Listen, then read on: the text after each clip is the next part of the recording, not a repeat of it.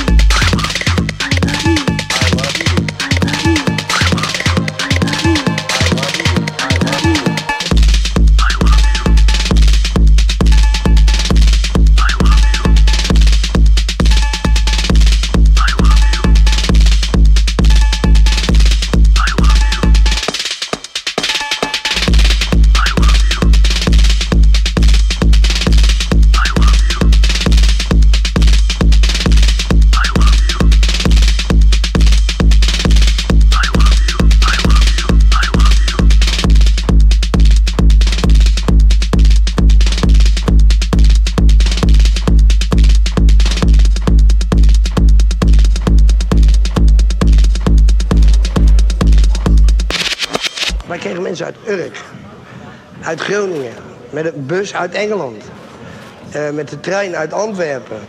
Die kwamen alleen maar om feest te vieren. Jongens uit Urk die, die kwamen zo van de boot af en die hadden een paling mee voor het personeel. Zo'n verse paling. En die gooiden ze dan neer bij, de, bij uh, mijn moeder stond aan de kassa. Die, die deelde die paling uit en hun gingen van vrijdag tot zaterdag door feesten. En toen gingen zondagsmorgens moesten we terug naar Urk, naar de kerk waarschijnlijk. Ja, die pastoor die zal uh, ja, rondom gekeken toen dat niet binnenkwam. Ja, het waren gewoon hartstikke leuke mensen.